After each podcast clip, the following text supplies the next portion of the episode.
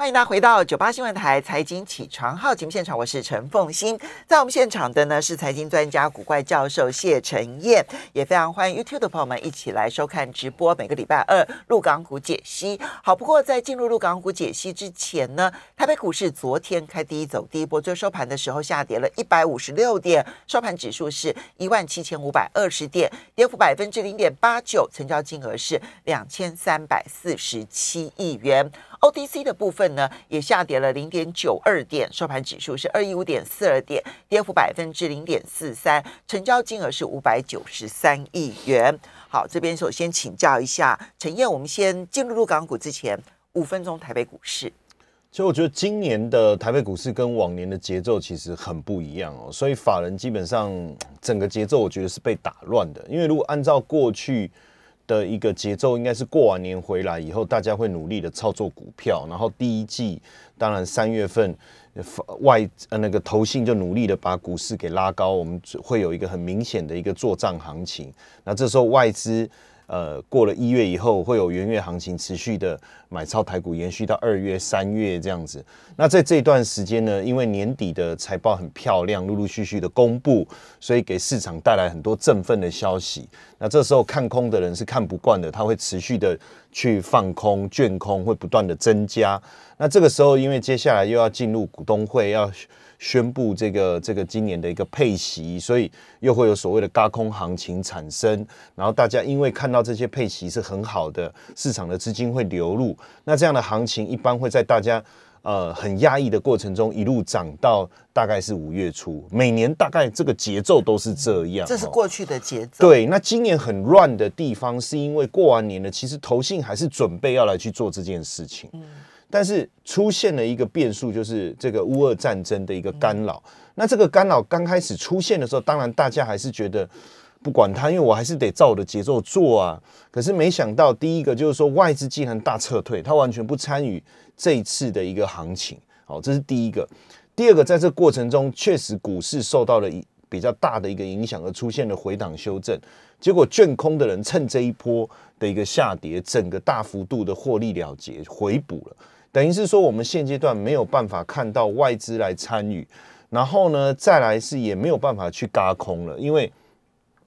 这一次并不没有一个这个很高的一个这个空单可以让我们去嘎。然后在这个情况下，这个呃股东会呃最近所宣布的，大家也变得比较保守，因为你看像友达，它也并没有反应力多。对，你看像友达，它也决定要这个这个做这个。保留一些减资，保留一些现现金，对我的鼓励我不要发，那我保留一些现金在手上，为什么？因为担心下下半年可能景气是不是也会有一些疑虑等等的哈，这些，那所以呃，基本上等于是说最容易创造行情的阶段已经过了，最容易创造行情的阶段已经过了，那接下来我你看最近投信也开始。由买转卖，为什么？因为很简单，因为我就是要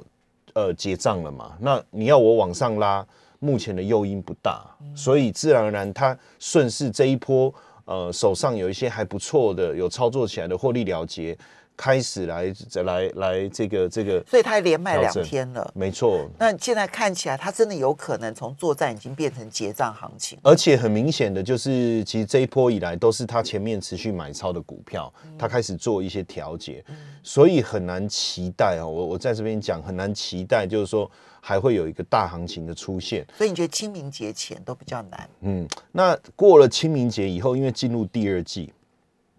第二季本来就是呃电子股的淡季，在这个时候我们很难去呃创造有比较大的一个消费，在电子的部分很大的消费的一个诱因嘛，因为新品上市一般来讲都是在九月，然后去推那个那个圣诞节的消费的一个行情，所以进入第二季电子股一定会比较淡，所以你看最近电子股的成交比重都都落在五十到五十五趴左右，我觉得这是一个比较大的原因呢。那再来就是说，船产的部分当然受惠原物料，可是原物料慢慢的，刚才早上我有认真在听风云姐的新闻，也有提到，其实它这个价格其实已经开开开始慢慢的降温了。那这个部分还能延续多久？这个也是所以你觉得原物料所带动的这些相关个股，可能也已经到了相对高档，因为原物料并没有再创高了。对，那这那当然剩下的就是一些比较属于呃，或许下半年大家认为会有机会的，呃，例如呃绿能啊，哦储能啊，电池啊，电动车，这个可能大家认为今年产业的方向还大家还是很努力的在往这个方向走，因为目前我所了解的就是产业去产业界。对这个部分是非常积极的在布局哈，那另外可能就是生计，但我讲的生计倒不是防疫，而是说呃，现在大家更注重不管是外在还是内在的一个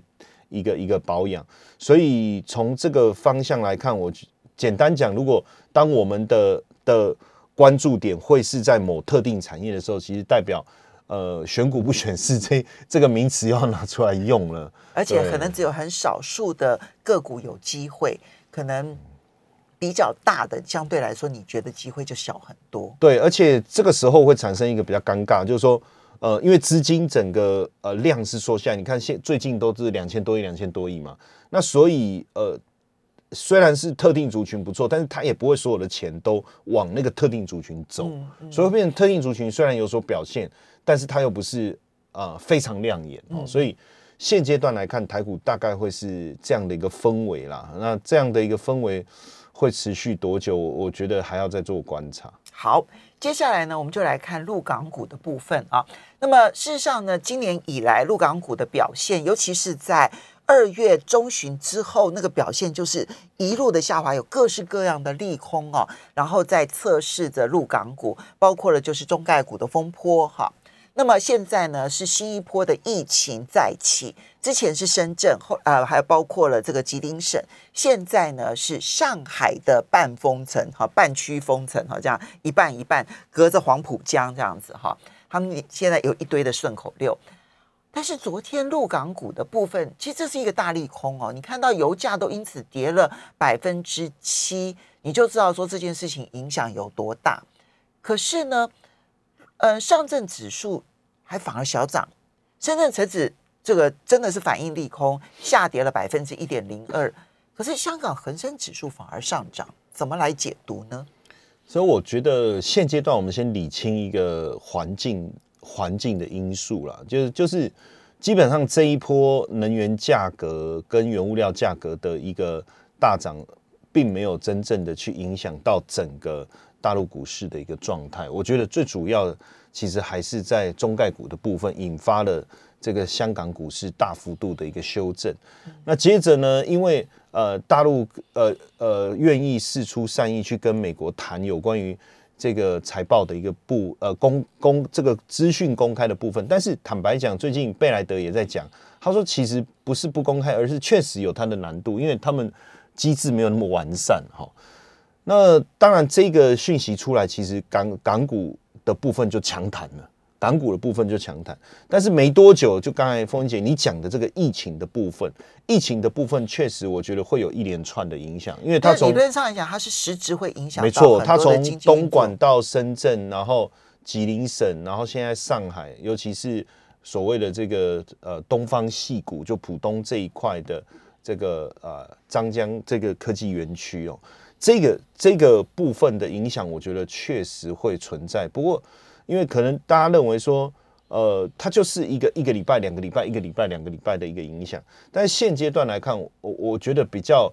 明确的是，在整个恒生指数跟国际指数的一个强弹。因为我们现在从技术面来看，我们也没有办法确定它是不是落底。因为要落底，它必须要有很多的条件，比如说第一个。啊，它不再破前低，甚至它有一些形态上面的一些要求，甚至呢，在技术面上面，它有一些这个这个呃相对的一个稳定的一个价量的一个状况。但是我其实我可以引述一下最近我看这个贝莱德的一个论点哈，因为其实也不止贝莱德呃的论点是支持，就是说市场不应该过度恐慌，应该要去。把这个呃中国股票纳入他们全球配置当中。当然，贝莱德在中国的配置算是比较积极。对，然后因为如果只有他，我觉得呃，当然引述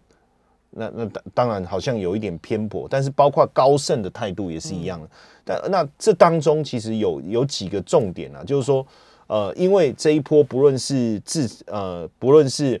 中国本身自己的监管也好，或者是中美之间的制裁所导致股市大幅度的修正也好，其实他们认为很多的股票，呃的估值已经远低于他们认为可以接受的合理范围哈。那虽然他说，呃，中概股在美国有退市的风险哦，但并不代表中国的股票不能买。嗯，因为这些中概股它其实可以回到香港去做第二次上市哦，所以他们提出了这样的一个看法。当然，在这当中，他特别提到就是说中概股剧烈的波动哦，但是实际上他还是提出来港股的部分的几个优势哈，包括第一个，其实还是有比较多的这个呃这个新的一个经济的一个产业哈，包括互联网啊、消费啊、生物科技等等。那再来就是说，全球成长的产业当中，科技股也好，生物呃生物相关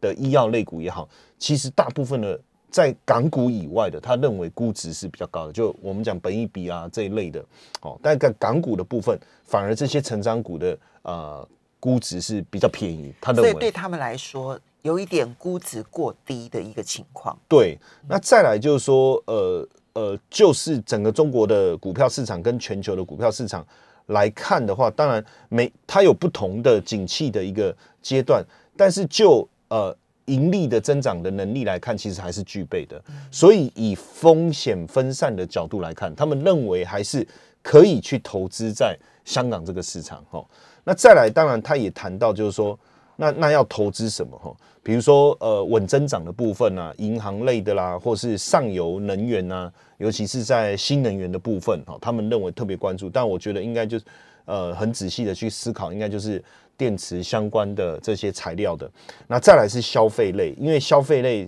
呃受到疫情的影响，反而整个估值是大幅度被压抑的，被压抑的。对，那第三个其实是呃这一轮被监管，然后打压。大幅度修正的科技啦、电商啊、互联网这一类，其实他讲这一段我是蛮讶异的，但因为我觉得这一部分我我我觉得我可能还得再呃更深入的去去探讨这后面的一些状况，因为到目前为止呃一这些大型的电商互互联网的股票我还在整理资料哈，但是他他的意思是说。呃，因为它的估值整个大幅度的下调，所以未来反弹的力道确实会很强。好，那另外一个主要是说，还有一些呃制造业的部分，我觉得应该是在谈这个第三类半导体啦这一类，或是晶片类的制造业的部分哦，他也认为说估值相对偏低，所以这些都是属于他们认为长期价值存在，而现在股价偏低的，对不对？哈。这四大类其实包含的种类还蛮多的嘞。对，我们休息一下，马上回来节目现场。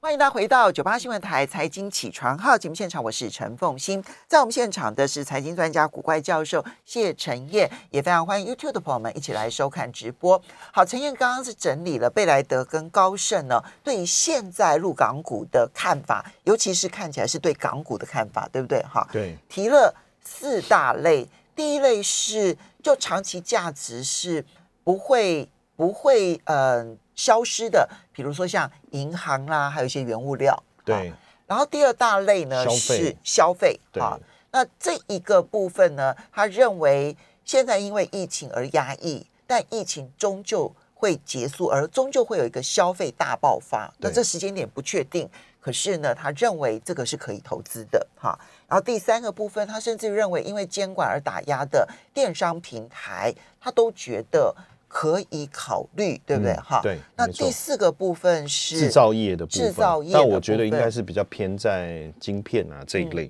对。那其实呃，就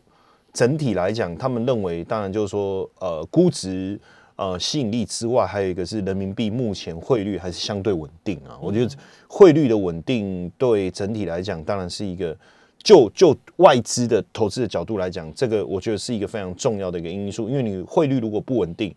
呃，时常会面临到外汇的一个避险的一个操作啊。那基本上来看，我我觉得他们还是有特别集中啊。因为虽然他点了就是刚才讲的一缸子这样，好好像，但最主要他们还是放在新能源。哦，新能源，然后大金融跟优质消费，就是它有限缩哦，限缩就是新能源、大金融跟优质消费。哎，这这呃这十个字还蛮好记的，对，新能源、新大优啊，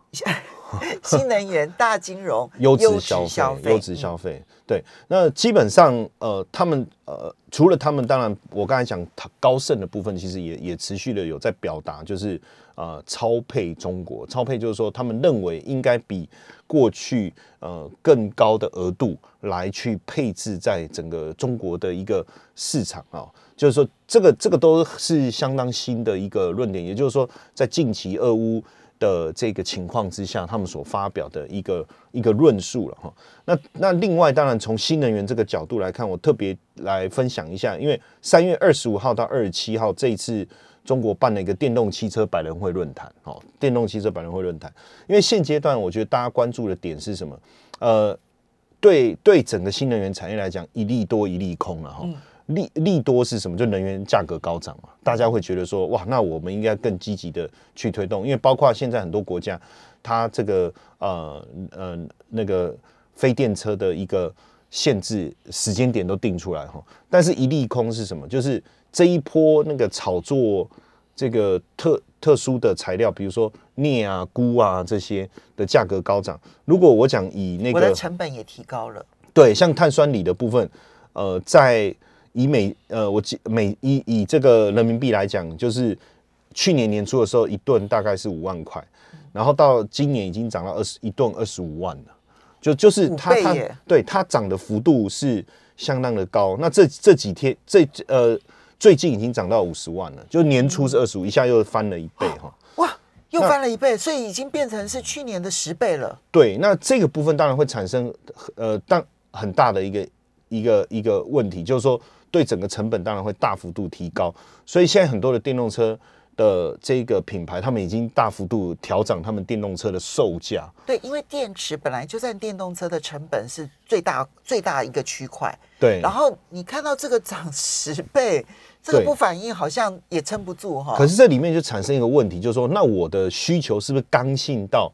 我可以接受这个电动车的价格大幅度上涨，让我去？对抗油价的上涨，哦，就就产生这就会产生拉扯，哦。但是基本上，当然，因为最近整个碳酸锂的价格大幅度增长，包含需求增长，这是事实，哈，需求增长是事实。那因为电动车的市场，尤其是在呃今年成长的幅度特别特别的大，哦，今年的这个这个呃，就是三月份相较二月份大概成长百分之八十，哦，这个成长的幅度是相当惊人。那当然，第二个就是说。还有一个就是大家预期未来会强增长，所以增加手上的库存，就是说他发现哎，最近成长的速度这么快，那我要赶快抢货啊，要不然未来我可能没有货啊，我必须要备更多的料。对，这个是第二个哈，然后第三个是，其实供给面它并没有办法按照所谓市场的需求而去调整我供应的速度，因为比如说我矿石提炼理出来，或是这个盐湖提锂。哦，就是或是讲卤水去提锂好了，哦，这个部分它其实有它的时间周期，矿提锂的时间大概是呃三到五年，三到五年，这么这么对对，然后盐湖提锂大概是六到八年，所以我新的一个矿或者是新的一个产区，就是要花至少三到五年的时间，对，就是我的时间就这么久，我我没有办法去管你，你很急那是你家的事，我没有办法，因为你很急，我就。增加我的供应，然后这样，然后再来，当然包括疫情的冲击、交通、海运这些都有影响哦。不过呢，我看到一个报告，他特别有提到，就是说，呃，这个部分的呃冲击，他他们认为就是他，因为其实这个部分已经变得，因为就是这一次的为什么会有这个我刚才讲的这个百人论。呃，电动汽车百人会论坛，这个已经现在非常重要的一个固定的、非常重要，大家对，而且是高规格。对，其实百人会论坛在大陆，其实他们的邀请的那一个，嗯，产，呃，呃，应该是产业界跟学界的那个规格都极高。对，包括连官方都特别关注哈，因为在这边他们也会针对整个政策提出一些看法。最主要原因也是因为，就是说现在大家这个是政策支持的哈，而且是。在我来看是也比较不会受到，呃，因为现阶段来讲，你政策支持的产业，你自然就有比较大的一个发展空间，而且他们也关注到一个，就是怕，呃，就像之前半导体，哦，我政策支持就开始有很多乱象，哦，甚至来骗补的，就骗补助的这个很多，所以他们才没有多，就是现在他们也开始发现，嘿，有哎、所以他们已经提出了警告，甚至去规范。当然我，我觉得现阶段最主要的，我我我觉得还是在材料的一个部分，我觉得最关注了哈。所以为什么贝莱德会讲这一块？那当然，这个供需的呃呃失衡，呃，实际上应该还是有机会在今年下半年解决，因为第一个。需求呃，现在是大家有一点好，那我能源好贵，我赶快来买电动车。这种这种呃需求，慢慢的还是会回归到一个基本面稳定的成长哈，稳定的成长。那另外一个，其实呃现阶段有很多新的这个矿锂矿石的呃开采，其实已经开始在启动。那大概在呃今年、明年都陆陆续续，它的锂的。供应会跟上，这个部分会跟上。所以你觉得这个供需不足的状况，短期之内很严重，但中长期会被解决？而且因为价格上其实有一部分是被投机的去炒作所所导致的嘛，期货市场啊。那像现在呃，像这个伦敦，他们已经开始提高那个交易保证金了。那通常交易保证金一提高，我的杠杆大幅度降低。那对于投机的人来讲，它其实有压抑的效果，对压诱因就会比较小啊，慢慢的就就就会退出市场。这部分的价格，我觉得在嘎空过后就会趋于稳定。嗯，哦，先嘎空，然后再趋于稳定，因为因为很多空单它就算了，我就我一定得回补了嘛，对不对？好，我也不能说好，我我放到结算没有。按照这个，因为它是马上要提高你的保证金，它并不是说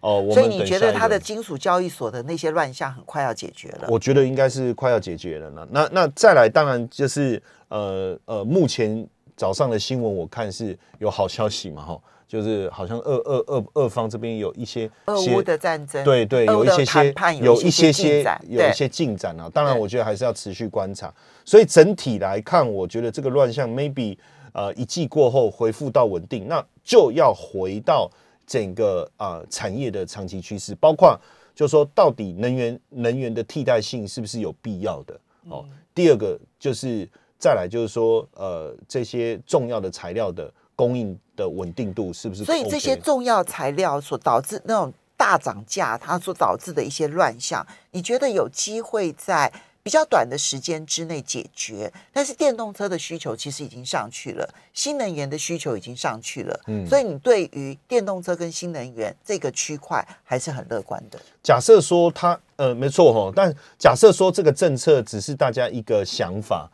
那我觉得就还好。可是因为它现在是各国的政府所拟定的有一个呃时间表的一个政策，它在要顺着那个时间表走的话。我我觉得它后面的发展，它不是一个民间想要做这件事情，就是一个新的议题，或者是一个主题，或是一个技术，而是说各国的政策，它想要往那个时间推。哦，所以我觉得应该还是要来持续的关注这个这个产业。好，所以呢。嗯，当然，我们必须要讲说，它是否已经反复打底成功，这个这件事情其实还没有确定，这个还要再讨论。对，因为技术上来看的话，还大家很明显听得出来，我今天只谈产业。对对对，就是技术上来讲，其实还不到说打底成功。我这边先要讲，但是呢，就估值来说，它其实有偏低了。然后呢，就产业面来讲，就是包括了电动车跟新能源这个产业，基本上还是长期看好。是，好，先用长期，然后先不要看短期上面还有波动哦。好。要不要谢谢。